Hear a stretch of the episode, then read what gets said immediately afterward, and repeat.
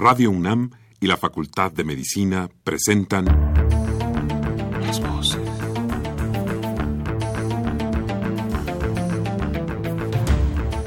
Voces. Las voces. Las voces. Voces. Las voces de la salud.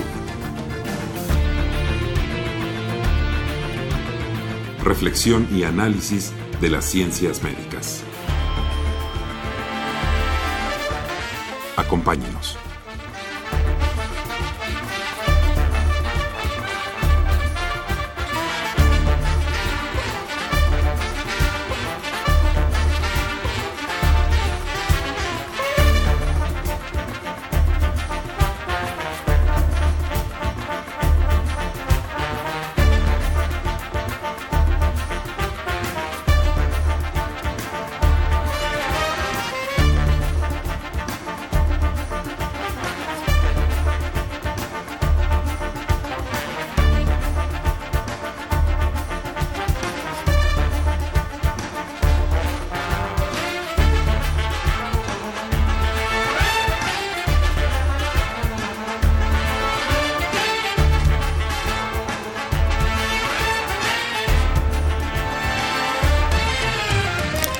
Muy buenas tardes, estimados radioescuchas. La Facultad de Medicina de la Universidad Nacional Autónoma de México y Radio UNAM tienen el agrado de invitarlos a que nos acompañen en su programa Las Voces de la Salud. Soy el doctor Andrés Aranda Cruzalta. El día de hoy, para hablar sobre inhalables y adicción, se encuentra con nosotros el doctor Miguel Ángel Mendoza Meléndez. Y como siempre, los queremos invitar a que se comuniquen con nosotros a través del teléfono 55 36 89 89 con cuatro líneas o bien al 01 800 505 26 88 Lada sin costo.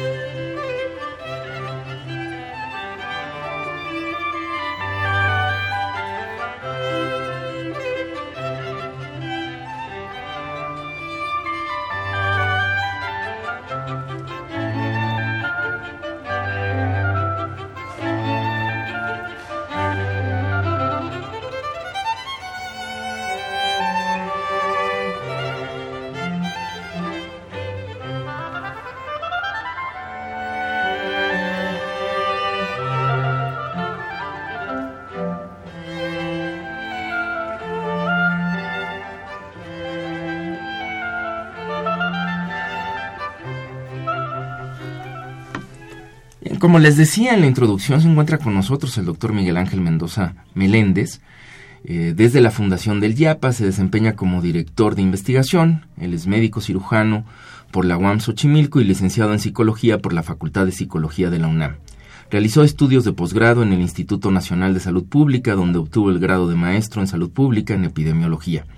Cuenta con la especialidad en farmacodependencia y efectuó cursos de posgrado también en ciencias genómicas, neurociencias, farmacología clínica y neuropsicología. Perdón. En 2010 obtuvo el premio Dr. Rodolfo Rodríguez Carranza en la reunión anual del Western Pharmacology Society y AMEFAR. Y bueno, tiene una amplia carrera y una amplia experiencia en estos temas, en los que ha publicado alrededor de 22 artículos.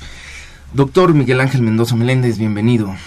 Hola, buenas tardes. Muchas gracias por la invitación. Al contrario, gracias por haber aceptado y por que estés aquí con nosotros.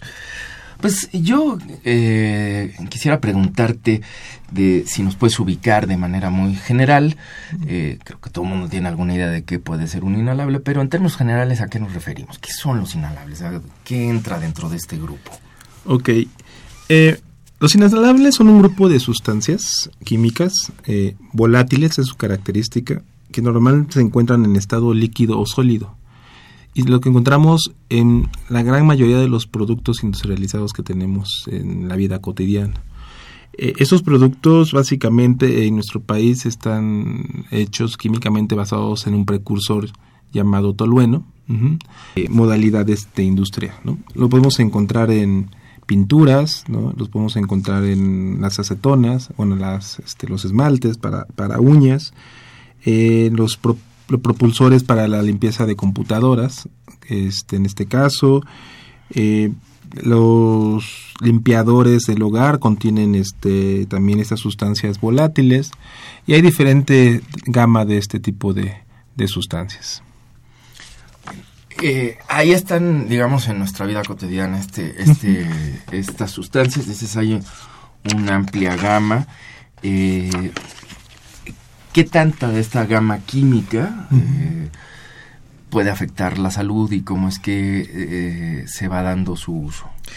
Sí, eh, al hacer una sustancia que se volatiliza, se puede encontrar en ambientes de trabajo, ¿no? por ejemplo, muchos de los productos que utilizan en el área de la carpintería o ebanesteros, etcétera, o, o donde se venden gasolinas, por ejemplo, eh, están expuestos pero por exposición involuntaria o laboral, ¿no? En este caso. Eh, no se ha estudiado, no se había estudiado tanto esta exposición. Entonces, ahora también hay, estas sustancias existen y el problema que tenemos en el tema de adicciones es que estos inhalables se les distorsiona el uso, ¿no? Estos productos, mejor dicho, se distorsiona su uso y entonces eh, el efecto que los hacen es para tener un efecto psicoactivo. ¿no? O psicoactivo me refiero a que tenga un efecto placentero en el cerebro y que entonces se haga un reforzador y que entonces se convierta en un problema de adicción y las personas dejan de, de hacer sus actividades cotidianas, ¿no? En este caso. Pero ahí básicamente los productos están ahí. No, no son drogas como, digamos, marihuana, cocaína o el, mismo alcohol o tabaco que son productos, algunos legales, los otros que mencioné son ilegales, pero que tienen, el objeto es buscar ese efecto, ¿no? En este caso en el cerebro cambiar como la conducta. En este caso son productos que tenemos y les han encontrado a veces desafortunadamente un, un uso nocivo para para, para, la, para el humano, ¿no? En este caso, y tiene efectos en el sistema nervioso y en otros órganos, en este, en ese sentido. A ver, entonces, si, si te estoy entendiendo bien, son productos que dentro de nuestra vida cotidiana los podemos encontrar que eh, tienen un potencial de riesgo, pero bueno, son útiles, no son útiles en muchas formas, en el trabajo o mediante los servicios que se prestan, y entonces puede haber, digamos, el riesgo de una exposición laboral, pero por otro lado es difícil también controlarlos o hablar de ellos como se habla de, la, de otro tipo de drogas, sean legales o ilegales, dado que pues su función no es... Eh, propiamente, aunque tiene este efecto psicoactivo, la función, diríamos, no es eh, recreativa ni, ni, están hechos con esta finalidad. Sin embargo, bueno, pues un sector social puede en determinado momento cambiar esa función porque pues, tampoco está determinada de otra forma. Y al hacerlo, esto, pues hay una exposición a estas sustancias y dices, hay... Eh, puede haber acciones a nivel de sistema nervioso. ¿Cuáles son los, los principales efectos de este grupo de sustancias químicas sobre el sistema nervioso? principalmente, como bien dices, ¿no? Eh, estos productos que están ahí se distorsionan, eh, se dan otros usos y cuando se inhalan, bueno, ese es el término, este, se inhalan por las vías aéreas y entonces el efecto en el sistema nervioso es al inicio es tener euforia, ¿no? Cambia el estado psíquico, cambia, digamos, la actividad psíquica. Euforia aumenta, puede ir aumentando la, percepción o distorsión de auditiva. eh, generalmente empieza a haber cambios en la en el habla, ¿no? en la, la, parte del lenguaje motor, el lenguaje tiene dos, la comprensión y el motor. La parte del, del lenguaje motor este empieza a cambiar, ¿no? Empieza a cambiar la forma de hablar. Puede haber ataxias o efectos de ataxias que son efectos al caminar, ¿no? En este caso, este, como si estuviera, eh, cuando consumen alcohol, ¿no? Por ejemplo, en este sentido. Que la marcha ya no es la, ya no es la normal, sí, ¿no? Y, y la otros efectos puede ser que a grandes cantidades puede tener efectos a nivel del sistema cardiovascular y entonces hace un bloqueo de la actividad eh, cardíaca, ¿no? La, la, transmisión este, de la aurícula hacia los ventrículos, que es la transmisión eléctrica del, del corazón, se afecta, o sea, hace un bloqueo de la, la transmisión y puede ocurrir a veces muerte súbita o, o, infartos por este tipo de intoxicación. Eh, esos digamos que son los efectos conductuales y los efectos en órganos específicos, básicamente.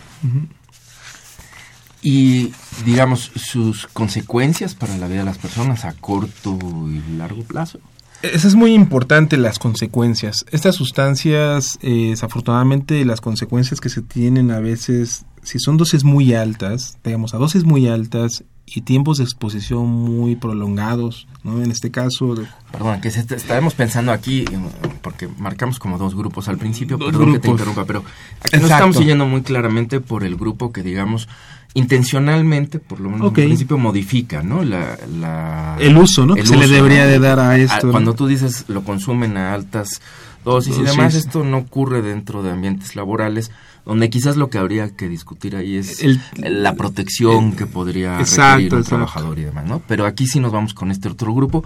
Perdón la interrupción, nada más para ubicar a nuestros radioescuchas. Sí, y entonces estos son los que pueden consumir grandes dosis. Y nos ibas a decir, entonces sí, las eh, los efectos de esto. Sí, este grupo, digamos, las personas que distorsionan estos productos y que los lo consumen, digamos, de manera voluntaria, ¿no? En este caso, que dicen, yo decido de alguna manera consumir el tiner, ¿no? Este, a grandes dosis de exposición, o sea, a grandes cantidades de que se inhale, digamos, el tiner en este caso, y a tiempos prolongados, pero a tiempos prolongados me estoy refiriendo a un año, ¿no? De dos años, de que de manera constante se esté inhalando el tiner, por ejemplo, eh, los daños a largo plazo muchas veces son irreversibles en este, en este sentido. voy a poner un ejemplo. Hay, hay veces que nos han llegado casos, donde estamos haciendo los estudios, donde están inhalando eh, productos de, solventes, de este tipo de productos, y de repente llegan, no llegan porque tengan un efecto psicoactivo, sino llegan porque tienen problemas ya visuales, ¿no? Y de repente es que ya no veo, dejé de ver y cuando los exploran a nivel neurológico el daño es en las áreas visuales, ¿no? O sea, el daño es muy marcado. Y entonces tiene que ver mucho a mayor exposición, digamos, de cantidad y mayor tiempo de esa exposición voluntaria por hacer uso inadecuado de estos productos, el daño puede ocasionarse, es irreversible. Hay veces que incluso también hay ciertos propulsores, ¿no? Que se activan y puede llegar al congelamiento de, del ojo, ¿no? O de la retina en este caso, por efecto de, del propulsor. A lo mejor no tiene el efecto psicoactivo, pero es un efecto colateral que, que se da en este caso.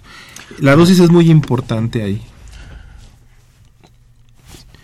Eh, yo creo que también otro punto importante cuando se consume esa sustancia de manera voluntaria es que es como decía, hay un efecto cardiovascular, ¿no? En este caso. Pero también un efecto de relajación, de letargo, de alteración del ciclo sueño-vigilia en este sentido. Eh, igual como si se presentara algún efecto tranquilizante o ansiolítico, pero en gran, en, gran proporción. Esto puede ocasionar que, bueno, ahí se ha reportado que hay usuarios que tienen el consumo de estos inhalables y en grandes cantidades o en grandes concentraciones y pueden producir alucinaciones o incluso la muerte, ¿no? En este caso. Entonces, a ver si entiendo. Digamos, está el efecto inmediato, que es el psicoactivo, ¿no? Exacto. Fundamentalmente a nivel del sistema nervioso central, por esta característica de que las sustancias son volátiles, es decir, que evaporan, y por sus características químicas que permiten, eh, dada la composición del sistema nervioso central por su grasa y eso, pues ser captadas por él y, es el efecto, digamos, inmediato psicoactivo, que, estás planteando que tendría estas condiciones. Pero además puede dañar otros órganos o órganos muy cerca o producir áreas, lesiones específicas ya irreversibles como sobre la visión, decías, sobre el corazón. ¿Hay algunos otros órganos que se vean afectados con el consumo? Sí, eh, en un estudio que estamos realizando, eh, son datos preliminares, pero, pero, también ya está publicado, no es algo nuevo en otros países que también tienen este problema. Eh, hay personas que consumen inhalables y que entonces no tienen todavía el efecto dañino o el daño neurológico, ¿no? Porque ese es el último daño que se presenta muchas veces. Sin embargo, empiezan a presentar alteraciones del funcionamiento hepático. Las enzimas, hay dos enzimas características que la, las transaminasas, la TGO o TGP, que son las principales eh, activadoras del procesamiento metabólico en el hígado, esas solamente se ven alteradas cuando hay un proceso de cirrosis, ¿no? que puede ser por puede ser por una cuestión alcohólica o puede ser por hepatitis, ¿no? Generalmente en este país es por esas razones y se alteran. Y esa alteración de la función hepática lo que nos dice es que está dañándose a nivel este celular y a nivel molecular este el hígado por procesos de oxidación este molecular. En los pacientes que hemos estudiado eh, nosotros ya en nuestros propios estudios eh, tienen esas alteraciones, aunque todavía no tienen efectos, eh, digamos, anatómicos o visibles como el que mencioné al principio de la visión. Lo que, nos está tratando, lo que nos está diciendo esto es que hay daños celulares o moleculares previos a que se pueda prever un daño orgánico permanente o anatómico en este caso. un ejemplo similar es como cuando diagnosticábamos diabetes. Generalmente el diagnóstico de diabetes se hace cuando ya tiene la alteración de la glucosa. Pero uno puede detectar o predecir si va a desarrollar esto con otros estudios más este, moleculares, por decirlo así, como la eh, glucosa la glucosilada, hemoglobina glucosilada o las pruebas de resistencia a la insulina. Ahí nos está diciendo que ya hay un daño celular ¿no? y que es muy probable que desarrolle la, la, la enfermedad.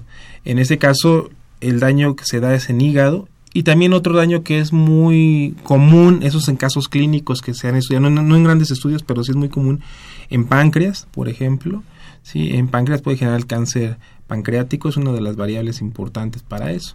Solo que las personas no tienen conocimiento de esta, de esta razón, ¿no? En este caso, de estas causas. A nivel pulmonar, este... Eh, bueno, de vías respiratorias más bien en general, este también producen cambios estas sustancias. Sí, aquí hay algo también que mencionar. Eh, en las personas que consumen sustancias, eh, hay un término que utilizamos que se llama eh, consumidores, policonsumidores, que es de muchas sustancias.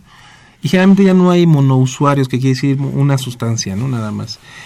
Hay datos que nos han reportado de personas que inician a consumir alcohol y tabaco, que son las que a veces empiezan en, en nuestros estudios epidemiológicos que nos reportan, y consumen tabaco consumen tabaco o consumen alguna otra sustancia que es también es inhalada, es este genera humo, en este caso. Y los inhalables también empiezan a consumirlo y contribuye a que pueda haber este enfermedades de pulmonares, ¿no? Por ejemplo, hay casos que están reportados sobre fibrosis pulmonar. Y la fibrosis es una enfermedad que se presenta en etapas más tardías del desarrollo de, la vida, ¿no? En la, etapa adulta, ¿no? Cuando se da una enfermedad por exposición a, a humo o a tabaco, etcétera, ¿no? Pero en esos casos también se han presentado casos de este tipo, ¿no? Afectaciones pulmonares. Ahora, enfisema. Eh, eh, enfisema, o sea, enfermedad pulmonar obstructiva crónica, ¿no? En este caso, eh, sus variantes, ¿no? Sus grupos.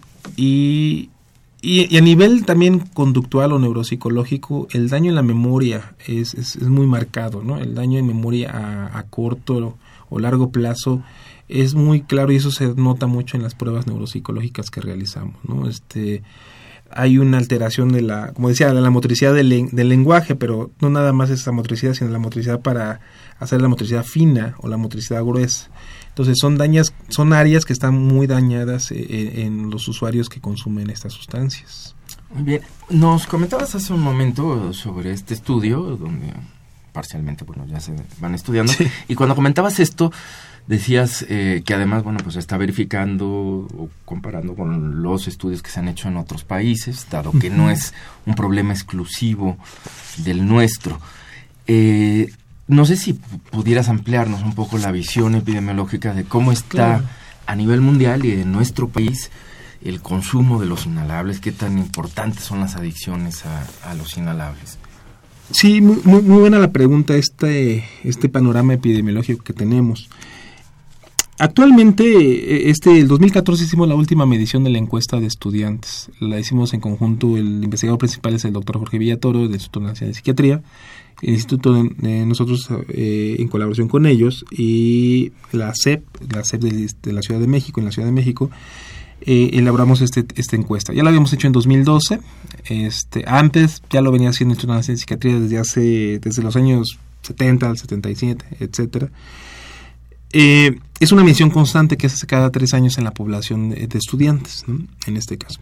¿Qué es lo que se encontró, por ejemplo, en el año 2009? En el año 2009 la prevalencia del consumo de inhalables en población de estudiantes secundaria y bachillerato era del 7.5. Muy igual en nuestro país. En, la Ciudad de México. En la Ciudad de México. Sí. Aquí, hay que aclarar algo. Este, ese dato de inhalables, eh, donde está más consistente y reportado a lo largo del tiempo, es en la Ciudad de México. Sí ha habido otras mediciones, por ejemplo, Guadalajara, Tijuana, Monterrey, pero no ha sido la medición constante en ese sentido. La prevalencia de consumo con la variable último año, o sea, la prevalencia del último año de consumo en esta población, en el 2009 nos marcaba 7.5, muy similar a la de marihuana, que estaba en el 8, por ejemplo. Eh, disminuyó actualmente al 4.2%, pero aumenta, por ejemplo, marihuana, ¿no? Al 14.2%. Sin embargo, esta, yo le llamo como oleada de aumento de la prevalencia, ¿no? En estas últimas tres mediciones, no fue la, primera vez que, pues, se presentó. Ya se presentó desde los años 70, el primer este, fenómeno del consumo de inhalables. Tuvo un repunte en el año 2000, otra vez, y hubo varias, o sea, fluctuaciones en este caso. Ahora, la prevalencia actual entonces anda entre el 4 y el 7% en población de estudiantes de secundaria y bachillerato. Sin embargo, aquí hay algo muy importante que aclarar. Eh, aún así, cuando aparentemente la prevalencia es, supongamos, del 7 o del 4%, que pareciera que es baja, eh, por el tipo de característica de sustancia y efecto que tiene a largo plazo, no la hace como que sea una prevalencia baja o inocua, sino que esa prevalencia hay que tener un foco de atención muy importante porque el daño que tiene estas sustancias pues muy es muy grave, ¿no? Es muy muy es letal por en algunos casos. Ahora, ¿qué es lo que hicimos ahí? Detectamos este tipo de problema. Sin embargo, esos estudios no reflejan otros grupos que en los años 70, por ejemplo, era el problema más importante. Anteriormente, este problema de inhalables se, o se estigmatizaba o se llevó a estigmatizar por desconocimiento. Se dio principalmente en comunidades vulnerables, que se les llamaban antes este, niños de la calle, pero el correcto nombre es situación de vulnerabilidad o situación de calle y son grupos poblacionales en los que el fenómeno sigue constante. ¿sí? Entonces el fenómeno no ha modificado, sí su patrón epidemiológico en estudiantes, pero en esas poblaciones no se ha modificado. O sea, esos grupos siguen siendo vulnerables ante esta problemática. Digamos que el patrón epidemiológico es la segunda sustancia de inicio en esta población de la Ciudad de México. La primera sustancia es el alcohol inicia el promedio de edad de inicio es a los 12 años de, consumo o de alguna vez probarlo, ¿no? La segunda sustancia es el inhalable, que es alrededor de los 13 años. Y la tercera es el tabaco, en este sentido. Entonces, por eso se convierte en un problema de salud pública, porque están expuestos a muy temprana edad en combinación con otras sustancias, muchas veces, y el daño que tiene esto es mucho más rápido, ¿sí? que las otras. No quiere decir que las otras sustancias sean buenas o malas o mejores. Lo que tiene que decir es que el daño no es tan a corto plazo. ¿Sí? O sea, digamos, una persona que consume alcohol o tabaco, el daño se refleja 15 años a veces después. El problema con el inhalable es que el daño es inmediato. Y entonces lo que hace es que, imagínate una persona que consume a los 13 años, un joven, ¿no? Que está consumiendo a los 13 años, está expuesto durante dos años a grandes cantidades, bueno, a cantidades tóxicas, ¿no? No solo grandes cantidades, cantidades tóxicas. Y a los 18, a los 19 años tiene daños permanentes, ¿no? Entonces, estamos hablando de una persona que puede haber perdido la vista a temprana edad y eso en cuestiones médicas digamos la carga de enfermedad, o sea, digamos que su desarrollo normal o digamos habitual tanto para la sociedad como para él queda limitada, ¿no? a lo largo del tiempo. Y entonces hablamos que son enfermedades discapacitantes, ¿no? Entonces son años de vida perdidos por discapacidad. Entonces son relaciones jóvenes que entonces llegan con una discapacidad muy temprana. En este sentido. Y el daño cerebral, ¿no? el daño cerebral, sí, aquí el daño es fundamental, sí. Que ese daño cerebral les va a impedir también pues un desarrollo, adecuado, ¿no? A nivel escolar, a nivel de la incorporación después laboral, en la sociedad, etcétera, ¿no? Sí, claro, el, el daño, el daño que se ocasiona es un daño muy, muy, muy importante que hay que estudiar. Y, por ejemplo, el perfil epidemiológico de esto es, por eso es importante, aunque pareciera, cuando vemos números fríos, la prevalencia es baja, ¿no? Digamos, no, pues no es tan mal, ¿no? Pero el problema también es que ya cuando hay un daño es que puede ser irreversible, también la otra cuestión, eso nos llevó a hacer otro estudio, ¿no? O sea, nos llevó a proponer un estudio, lo que tú me preguntabas, bueno, comparado con otros países, ok. El problema que tienen inhalables, por ejemplo, en Canadá no es el mismo que tenemos nosotros. ¿no? porque sus inhalables son otras sustancias que tienen un problema muy particular, o Australia en este caso. En Estados Unidos no se da este fenómeno, ¿no? Es muy, muy raro porque existen otras drogas, ¿no? O sea, las anfetaminas o la heroína. Entonces, en colaboración con el Instituto, en, el Instituto de Drogas en Estados Unidos, este, nos plantearon hacer un estudio propio, nosotros dirigido, a esta problemática, ya no epidemiológica, ya el dato epidemiológico ya lo teníamos, sino un estudio clínico, un estudio aleatorio controlado, un ensayo clínico, para ver el daño primero, ¿sí? en personas que estuvieron expuestas a, este, a estas sustancias y compararlas con un grupo control en personas que no han estado expuestas. ¿Qué, ¿Qué, relevancia tiene? Porque este fenómeno no se da en todos los países, solo en algunos países en particular. Entonces, esta investigación lo que busca es contribuir a este a buscar el daño pero utilizando incluso tecnologías, eh, digamos, en neurociencias más específicas para el trabajo en humanos, ¿no? ¿Cuáles son esas técnicas? La tomografía de emisión de positrón y la resonancia magnética funcional. En una nos permite ver, en el, tomógrafo de emisión de positrón, nos permite ver el metabolismo funcional del cerebro. O sea, metes una sustancia y el cerebro capta su actividad de la glucosa y si obviamente a mayor glucosa quiere decir que la actividad es más, este, estable, más alta, ¿no? Eh, y la resonancia magnética funcional en específico lo que nos permite es establecer este daño, ya con pruebas neuropsicológicas, eh, el daño en, imagen, en estructura. Una es metabólico y otra es en estructura funcional. Y eso es lo que estamos buscando para eh, tratar de lograr también otra cosa, un tratamiento. Lo que buscamos es un tratamiento en este estudio aleatorizado. Bien, ¿y cómo van? Este, pues, pues vamos, vamos bien. Digamos, el estudio lleva dos años que se está realizando. Está registrado en, la que Clinical Trials. Este, este, se registra en Estados Unidos porque son quienes, para publicar después, no te permiten publicar si no estuviste registrado ahí. Eh, ya terminamos los estudios, tenemos muy avanzado el estudio, una muestra representativa estadísticamente para un ensayo clínico cerca de 40 personas que consumieron inhalables. Eh, lo que hemos encontrado es una cosa que te mencioné que ya puedo platicar, es lo de los efectos de en, el, en la función hepática. Eso es muy, muy marcado, ¿no? El metabolismo celular sí está alterado comparado con, en el cerebro, sí está alterado comparado con las otras personas que no consumen su capacidad de respuesta, de activación, digamos, de motivación, de emoción, de memoria es diferente, ¿no? O sea, no puedo decir si más ni menos, el daño se nota daño desde lo molecular hasta a lo conductual, ¿no? Y estamos en la etapa de terminar el grupo control y el, y el análisis estadístico, ¿no? En este caso, y, y, y, pero no nos queremos quedar ahí, o sea, digamos, ahí está la parte descriptiva, ¿no? Ahora, queremos ir a proponer un...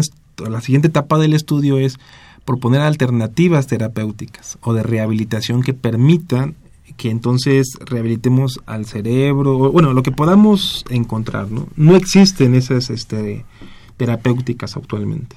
Muy bien. Bueno, es hora de que hagamos una pausa. Este, volvemos.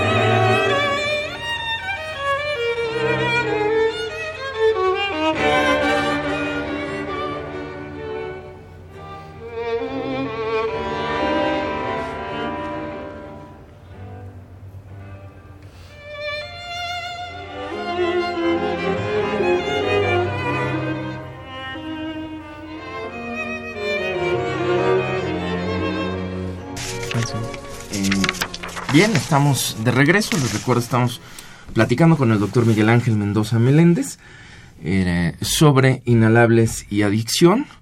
Eh, y bien, pues nos estaba, nos estaba contando un poco cómo van, este, inclusive sus últimos trabajos, sus últimas investigaciones.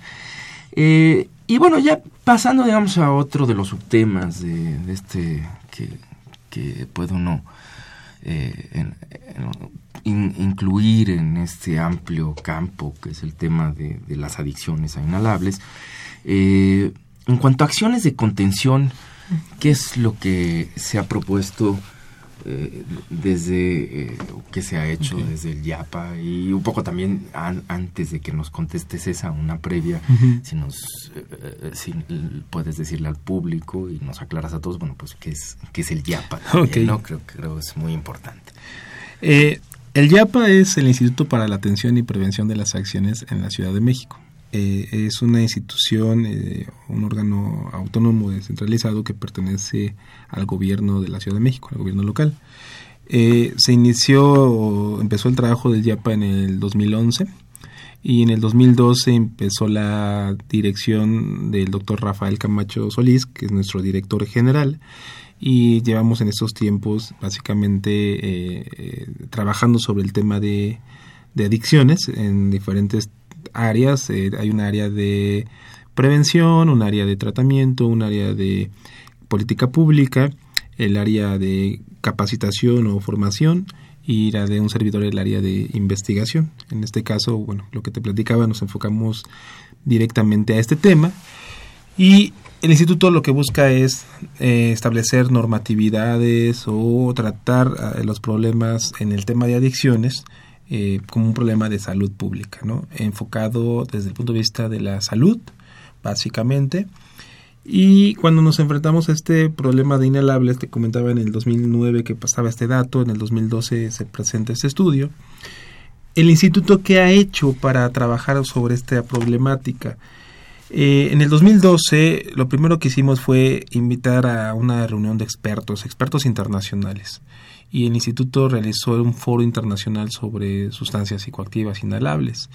Vino gente que ha trabajado toda su vida, o sea, son gente que ha trabajado toda su vida como investigadores e incluso gestores de política pública en otros países sobre este tema.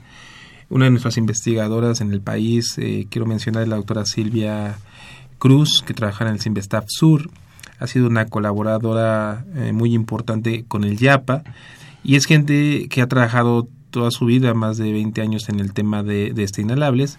Entonces en el 2012 nos dimos a la tarea de hacer este foro. ¿Por qué hacer un foro? Primero habría que entender el fenómeno ¿no? y hablar a, la, a, a, todos los que han visto este fenómeno anteriormente. A raíz de este, de este foro, lo que nos pusimos a trabajar es en, la, en el trabajo de un plan rector nos propusimos metas, ¿Qué, tenía que hacer en el instituto o en la Ciudad de México, qué se tenía que hacer con el tema de, inhalables. Y se forma este plan rector, por aquí traigo el, documento, este, que lo quería mostrar. El plan rector lo que busca es establecer qué vamos a hacer como atención en la Ciudad de México. Y se plantearon biología como de neurobiología para establecer el fenómeno y trabajar de manera conjunta con otras instituciones para entender desde lo básico hasta lo, actual, ¿no? Hacer actividades de contención, de prevención, en este caso, de información y trabajar con modelos de prevención. Y otra cosa muy importante es, como nos dimos cuenta que esto, bueno, no es que nos hayamos dado cuenta de repente, sino más bien identificamos que este tenemos que trabajar conjuntamente con la industria que produce estos, este, estas sustancias para, para uso cotidiano y entonces se retomó la, actividad de trabajar con el FISI. ¿Qué es el FISI? El Fondo de Investigación sobre Inhalables, que se fundó más o menos hace 20, 30 años en este caso. Y fue ese primer fondo que se realizó en la Ciudad de México, eh, bueno, antes llamado aquí Departamento del Distrito Federal, para poder atacar este problema en esa primera oleada que se dio. Ese fondo permitió que investigadores como la que ya mencioné empezaran a hacer estos estudios y se retomó esa colaboración con ellos, o sea, con la gente que trabaja en la industria de la cámara, en la cámara de la industria de estos productos, que desarrollan pinturas, este, que desarrollan sprays, ¿no? Las zonas. Nos reunimos frecuentemente con ellos y una de las acciones que se hicieron específicas, había algo muy importante que estaba sucediendo.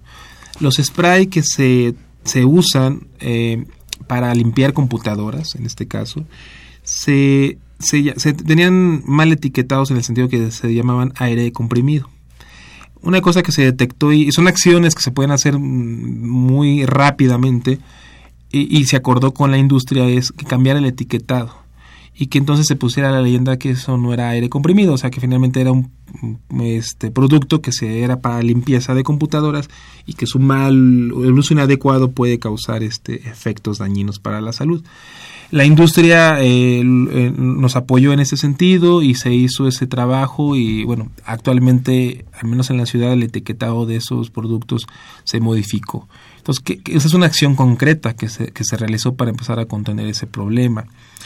otro, eh, la industria, hay que, hay que decirlo, le ha invertido en, en investigar también sus productos, o sea, cómo sus productos eh, lo realiza con una calidad o sus estándares de calidad hay veces que nosotros le llamamos antes a las pinturas de aceite, ¿no? Y las pinturas de aceite comúnmente lo asociamos con rebajarlas con tiner, ¿no? En este sentido. Actualmente la industria, muchas de sus pinturas que denominamos coloquialmente pinturas de aceite están hechas con bases orgánicas y que a lo mejor quedó en el catálogo de ahí de en lo cotidiano se dice así o va uno y pide una pintura no una pintura de aceite para la cocina no porque es diferente a una pintura de agua pero ya no tiene tantos estos, estos productos, ¿no? En ese sentido. Entonces, esas son acciones muy importantes porque se integraron en un, en un plan rector, no se desatendió el, problema y, la industria respondió, respondió muy bien a estas, estas observaciones. Se han hecho campañas de prevención y también, bueno, mejor dicho, de comunicación en materia de prevención, donde se ha hecho eh, difusión sobre el efecto de, de algunos de estos productos. También ellos cambiaron muchas veces la sustancia química o el propulsor que viene en esos spray. Se trabajó mucho para que esos sprays ya no trajeran este cloruros o, en este caso. Uno porque bueno daña la capa de ozono, pero otro para que no se hiciera daño este a las personas que le estaban dando mal uso. Entonces, en gran medida, estas acciones las ha dirigido el doctor Rafael Camacho Solís, el director general, a través de su gestión para poder sensibilizar y trabajar en conjunto, porque evidentemente son productos que necesitamos ¿no? todo el tiempo. Y ustedes que han estado ahí, entonces la respuesta, digamos, por parte de la industria ha sido... Ha sido muy, muy favorable, ¿no? Muy, muy favorable. Creo que es un ejemplo de cómo podemos trabajar este, de manera conjunta las instituciones, ¿no? Y, y que se pueden ver efectos o, o, trabajos este, concretos, ¿no? En este sentido. También se propuso una bueno, se hizo una propuesta de ley, ¿no? Para también empezar a ver cómo, cómo regular la, la, venta de esos productos y que no se diera a menores de edad, ¿no? O que no se vendiera a menores de edad. Por ejemplo, en, en un momento se puso hace dos años de moda y era muy común escucharlo en todos lados, que en las secundarias o afuera de las escuelas, no adentro, sino afuera, este, pues llegaban y vendían eh, lo que conocemos como monas, ¿no? Sin embargo, bueno, las personas que empezaron a dedicarse a entender o ver un campo ahí abierto, les empezaron a poner saborizantes. Y el término coloquial les llamaban monas gourmet, ¿no? Que quiere decir que este, inhibía el olor o el efecto, ¿no? En este caso. Y se puso de, moda en este sentido, ¿no? Eh, se hizo una, una iniciativa para ver este no, no ha pasado no no ha pasado esa iniciativa pero con el objeto de, de identificar que la venta de esos productos a menores de edad pudiera ser tipificada como corrupción de como corrupción de menores, ¿no? Porque no es una droga, entonces no puedes, digamos, ir a la parte punitiva de te estoy vendiendo una droga y no, es una droga. Sin embargo, se, se, ha buscado ese tipo de, de acciones, ¿no? En este sentido. Yo creo que ha sido un trabajo muy interesante, cada quien en el instituto desde, su, desde sus áreas, ¿no? Y el trabajo del director general eh, para poder lograr este trabajo conjunto con la industria, ¿no? En ese sentido. Entiendo que con la industria se ha trabajado, digamos, sobre esta parte etiquetado. de etiquetado, de, de buscar que se mejoren, no se cambien las sustancias químicas que, son mejores. Eh, ¿Ha habido en algún sentido trabajo, digamos, desde una perspectiva de la medicina laboral, para aumentar o, contempla algo el plan rector, digamos, desde esa perspectiva, alguna iniciativa para aumentar la protección a nivel, por lo menos, de industrias o de algunos lugares en donde los trabajadores pueden estar expuestos a este tipo de productos eh, que cumplan con las, medidas de seguridad mínima. Contempla, una parte de eso sí lo contempla en el sentido de buscar eh, la gestión o las alianzas, ah, perdón, la, alianza con los, el sector laboral, ¿no? Con las secretarías del trabajo. Porque finalmente eh, ese sector es quien tiene la normatividad para poder regular este tipo de, acciones. Nosotros hemos empujado a que se informe o que se esté este, esta información pero ciertamente es todavía un, área de oportunidad que, tenemos que trabajar, ¿no? No nada más de allá, porque no es su sector principal, ¿no? El sector principal es, el consumo de las sustancias. Sin embargo, estamos trabajando en conjuntamente con el ámbito laboral y una de las acciones que se hicieron fue eh, trabajar de manera conjunta para poder vincular personas que tenían este tipo de problemáticas e incorporarlas al ámbito laboral porque es muy difícil a veces que personas que tienen consumo de sustancias, eh, a veces se les estigma ¿no? en este sentido. Y el encontrar ofertas laborales es más difícil. Entonces, una de las gestiones que se hicieron el YAPA y el ámbito laboral en las secretarías del trabajo fue incorporar o, trabajar con personas en este sentido que pudieran incorporarse al ámbito laboral, en este caso. Ahora bien, mencionabas algo que creo que pues así lo, lo, hemos aprendido la mayoría o a lo mejor la mayoría sí lo entendemos y quizás estamos equivocados porque a lo largo de esta plática eh, sí has mencionado algo que es en estos picos desde los 70, del 2000, etcétera, pero muchas de estas sustancias de las que hablabas Tiner y demás por su fácil acceso, exposición en escuelas y en otros sitios, pero también muchas veces se planteaba, bueno, esto le pasa justamente a las personas vulnerables que están en la calle, ¿no? O sea, este por decirlo de alguna forma, se englobaba o se estigmatizaba, como bien lo estás diciendo tú, diciendo, bueno, pues es gente pobre, gente vulnerable, gente que está en malas condiciones. Lo que justamente al estigmatizar a veces produce reacciones que provocan mayor porque para mucha parte de la gente que ve esto dice bueno pues es una población muy difícil solo le pasa a los pobres y a los muy muy pobres y a esta a esta gente. Y entonces los demás estamos protegidos de no es algo que nos preocupe, ¿no? ¿Qué dicen las, las estadísticas, los estudios al respecto? ¿Esto es correcto o, la percepción ha cambiado? Eh, eh, yo diría que el fenómeno ha cambiado en el, en el, sentido ya cómo se comporta socialmente. Bien dices, eh, y es algo muy importante, cuando, cuando identificamos que un problema es de un grupo específico, no lo hacemos nuestro, ¿no? Es algo muy común en la sociedad a veces puede ser que lo estigmaticemos o ah, finalmente no queremos ver el fenómeno, ¿no? en, el fenómeno de estudio por, en ese sentido. Eh, no es el mismo, la misma forma en que se presenta actualmente el problema del consumo de inhalables como se presentó hace 20 años, etcétera. Eh, no es característico de una población vulnerable. Sí sigue siendo un problema foco importante y eso tampoco lo podemos ocultar. Podemos ir a cualquier calle, avenida principal de esta ciudad y vamos a encontrar jóvenes, o sea, que están en situación de calle y que tienen esa problemática. Sin embargo, no es excluyente solamente de este sector. Eh, la variable socioeconómica no excluye, digamos, que solamente es un sector donde haya carencias económicas. Hay otros productos, eh, por ejemplo, que se llaman poppers, ¿no? En este sentido, y se pusieron, digamos, de moda en grupos económicamente eh, digamos, mm, mejor, ¿no? Digamos, en jóvenes donde había mayor capacidad económica y son productos caros que se utilizan para el diseño gráfico o el diseño industrial en este caso. Entonces, lo que nos está diciendo es que las estadísticas es que no es un problema de un sector socioeconómico, es un problema eh, global de que la variable económica no es la más importante. Ahí lo que puede decir es el producto es diferente, nada más, ¿no? pero no quiere decir que sea excluyente. Y aquí es algo muy muy importante porque eso hizo que eso eso en, adicciones llamamos baja percepción del riesgo. Y la baja percepción del riesgo o no ver el fenómeno a veces es directo al individuo que quiere consumir una sustancia o al entorno familiar. Entonces, generalmente a veces los padres dicen, es que no, mi hijo no consume inhalables, ¿no? O nunca va a decir eso. Generalmente no hay persona que diga, es que yo consumo inhalables. Es muy, muy raro que encuentres eso. porque no tiene tampoco un valor en el sentido cuando de repente alguien dice que yo consumo una botella de alcohol de tal marca diferente a la otra marca, ¿no? Es como que da ahí un cierto estatus a veces, ¿no? En ciertos sectores sociales. Eh, no es lo mismo también fumar tabaco o un tipo de cigarro eh, de calidad o diferentes calidades. Este, incluso para las drogas ilegales, también entre los usuarios de drogas ilegales, pues hablan de la fineza o de la pureza de las sustancias. Pero es muy raro que encontremos decir yo, yo consumo inhalables y entonces es algo muy de estatus, ¿no?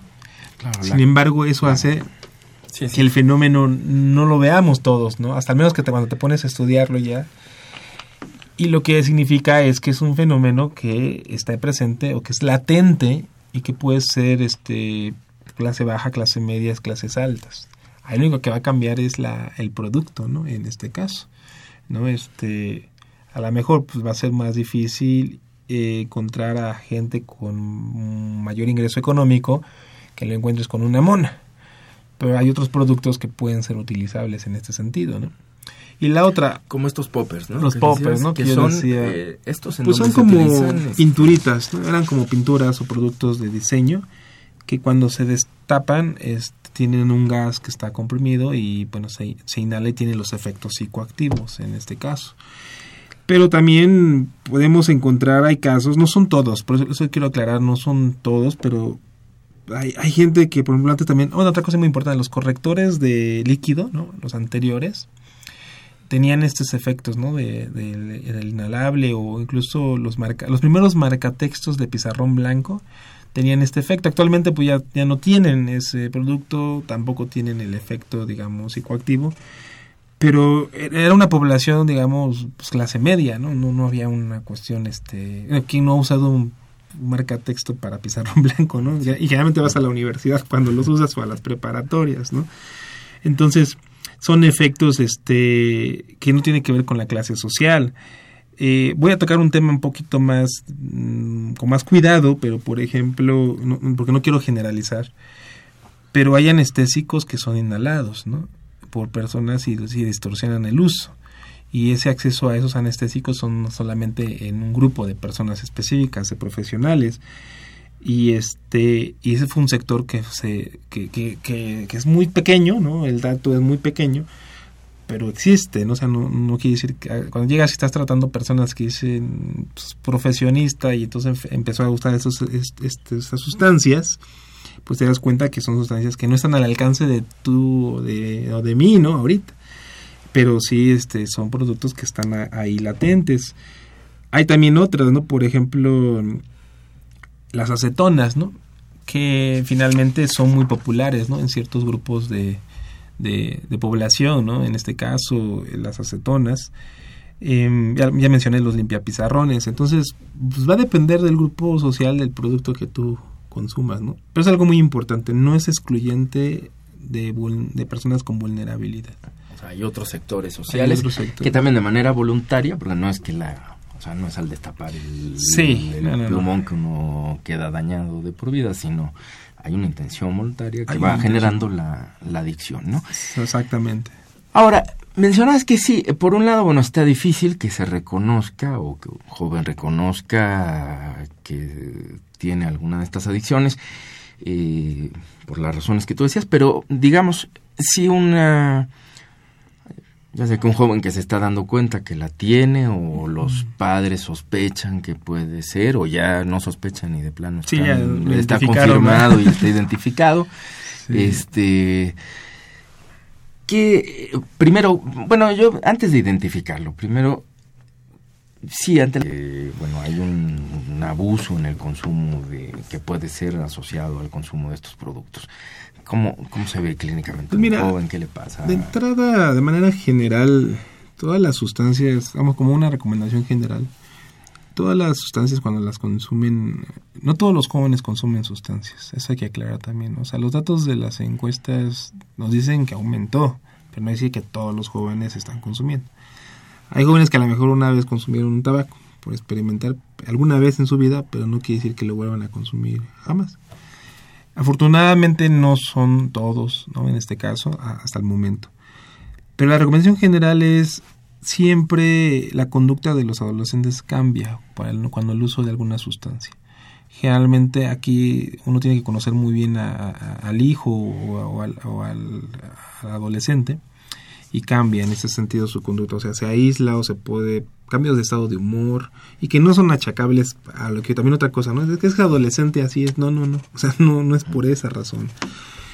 Hay aislamiento y, casos específicos de estos productos, bueno, a veces suena como ironía o porque a veces eh, me lo platicaban y, parecía como que no, no es creíble. Pero no es creíble cuando de repente alguien te dice, oye, es que voy a comprar otro spray, ¿no? Y entonces dices, bueno, uno podría ser muy ingenuo como padre y decir, bueno, pues que hacendoso es mi hijo porque está limpiando un montón su computadora, ¿no? Entonces, esas son, son esas sospechas claves, ¿no? Donde sale del patrón común. Y, eso es generalmente en las personas que tienen dependencia, ¿no? Eh, a cualquier sustancia, ¿no? Salen del patrón común de, de cómo se venía viviendo de manera cotidiana. Entonces es muy raro que un joven diga, bueno, voy a comprar tantos paquetes de spray, ¿no? Y entonces este, la mamá diga, ay, sí, hijo, te los voy a comprar. Entonces ahí es donde más bien el papá tendría que decir, pues hay algo anda raro, ¿no? No es así común, ¿no? O la otra, ¿no? Este, lo más claro, por ejemplo, estas, estas monas gourmet, ¿no? Que eran para disfrazar el, el, el, el olor, ¿no? De, del tiner en este caso. Pues generalmente son bolitas de algodón o de estopa, ¿no? Que están ahí. Entonces, se identifican muy fácilmente, ¿no? Ahora, algo muy característico. Bueno, en el tabaco generalmente es el olor, ¿no? En el alcohol también es el olor y como que la conducta aguda, ¿no? En este sentido. Pero en el efecto de los inhalables también se puede identificar en el estado de ánimo, ¿no? O sea, el estado de ánimo cambia radicalmente. No, no es que los jóvenes se pongan, no se ponen violentos en ese sentido, sino hay euforia, hay cambios del estado de la conducta, ¿no? Y eso no cambia en segundos, o sea, eso es un estado, digamos, en el día se puede presentar. Entonces, ah, mi opinión es que hay que identificar eso que hacen diferente cuando empiezan a consumir sustancias y eso lo hacen todas las personas que se inician al consumo. O sea, vamos a hablar es del alcohol. La conducta del joven que empieza a consumir alcohol es aislarse, esconderse, o sea, no lo va a hacer enfrente de los papás. Pero ahí tiene que ser los papás conocer qué es lo que está haciendo diferente en, en este sentido, ¿no? Y la otra, pues, tienen un olor penetrante los productos que tienen inhalables, ¿no? O sea, no es algo que pase desapercibido por algún adulto, ¿no? En ese sentido. Ahora bien, me imagino que la cuestión de los tratamientos, ya decías tú que están en investigación y me imagino que también dependerá pues del, de la fase en la que se encuentre la adicción, ¿no? Es decir, habría, es problemático, pero estamos casi por terminar el programa, sí, claro. pero no sé si quisieras comentarnos un poco qué posibilidades terapéuticas hay al alcance, quiénes son los especialistas, a qué instituciones puede acudir alguien que tiene un problema de adicción a inhalables. Eh, básicamente en la Ciudad de México tenemos, en la Secretaría de Salud de la Ciudad de México tiene a lo que se llama los, las unidades de atención primarias a las adicciones, o un MCAPAS. Ahí puede haber una atención inicial cuando no es un, ya una dependencia, ¿no? Digamos, dependencia significa que ya no pueden dejar la sustancia, pero puede haber una atención inicial que es de primer nivel. También hay otra cosa que importante mencionar es que muchas de las adicciones no están solas, sino vienen con comorbilidad psiquiátrica. O sea, las adicciones, el consumo de una sustancia va eh, asociado a veces con que ya traen un componente de salud mental, es un problema de salud mental, pero de ansiedad, depresión, trastorno de déficit de atención, ¿no? en este caso, que potencializa el efecto de las sustancias o el querer usar esas sustancias. Entonces, para eso están las instituciones de salud mental, ¿no? el Fray Bernardino, el Hospital Psiquiátrico, el Centro de Psiquiatría, ¿no? en, ese sentido. Y las instituciones como ISTE o IMSS también atienden en salud mental este tipo de, situaciones. Eh, ya las recomendaciones también hay, bueno, estos son los digamos institucionales, ¿no? De gobierno. También en el, en el fenómeno de las adicciones eh, hay grupos que atienden de manera privada o asociaciones civiles que lo hacen de manera voluntaria y que a veces sus opciones este, económicas son bajas, ¿no? Y es a donde la mayoría de las personas a veces acuden por primera instancia, ¿no? Se llaman grupos residenciales de atención de ayuda mutua. Ahí lo único que hay que recomendar es que pues estén certificados, reconocidos. El YAPA tiene un proceso de certificación y de reconocimiento y acreditación de estos centros. Y generalmente ahí básicamente se atienden problemas de alcoholismo, ¿no? En, ese sentido. Pero también a veces hay lugares ahí donde llegan las personas que consumen inhalables, en este caso, ¿no? La recomendación es que sea un tratamiento profesional. ¿Hacia dónde va orientado esto? Primero es dependiendo del daño. ¿sí? Y la otra es este buscar una rehabilitación en ese sentido, ¿no? Hay, hay varias opciones. En la Ciudad de México hay muchas opciones donde pueden atender este, este problema, ¿no? O en el YAPA pueden hablar y ahí se les puede canalizar este a cualquier otra institución, ¿no? En este sentido, ¿no? A, eh, ¿Cuál es el...? ¿Puedes proporcionar el teléfono del Sí, YAPA? es ¿Lo tienes el a la mano? 5533, 5533. Es un número genérico. ¿Sí? Lo vuelvo a repetir. 5533, 5533. Bien, entonces pueden, si alguien tiene algún problema de estos, comunicarse al 5533, 5533 al YAPA. Ahí les contesta un conmutador y Sí. bueno, pues ya los canalizan. Los donde- orientan, los canalizan. A sí. donde sea necesario. Eh, bueno, pues eh, el tiempo lamentablemente Sí, se nos ha acabado. No sé si muy brevemente piensas que quieras agregar algo.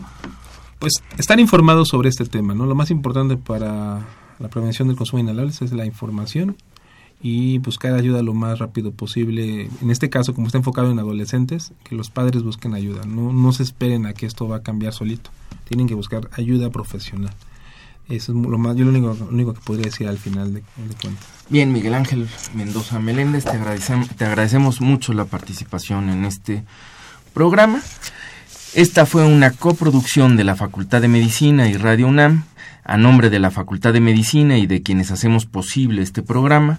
En la producción y realización, la licenciada Leonora González Cueto Bencomo, la licenciada Erika Alamilla Santos, en los controles Socorro Montes y en la conducción su servidor Andrés Aranda. Les agradecemos su atención y los esperamos en el próximo de la serie. Radio UNAM y la Facultad de Medicina presentaron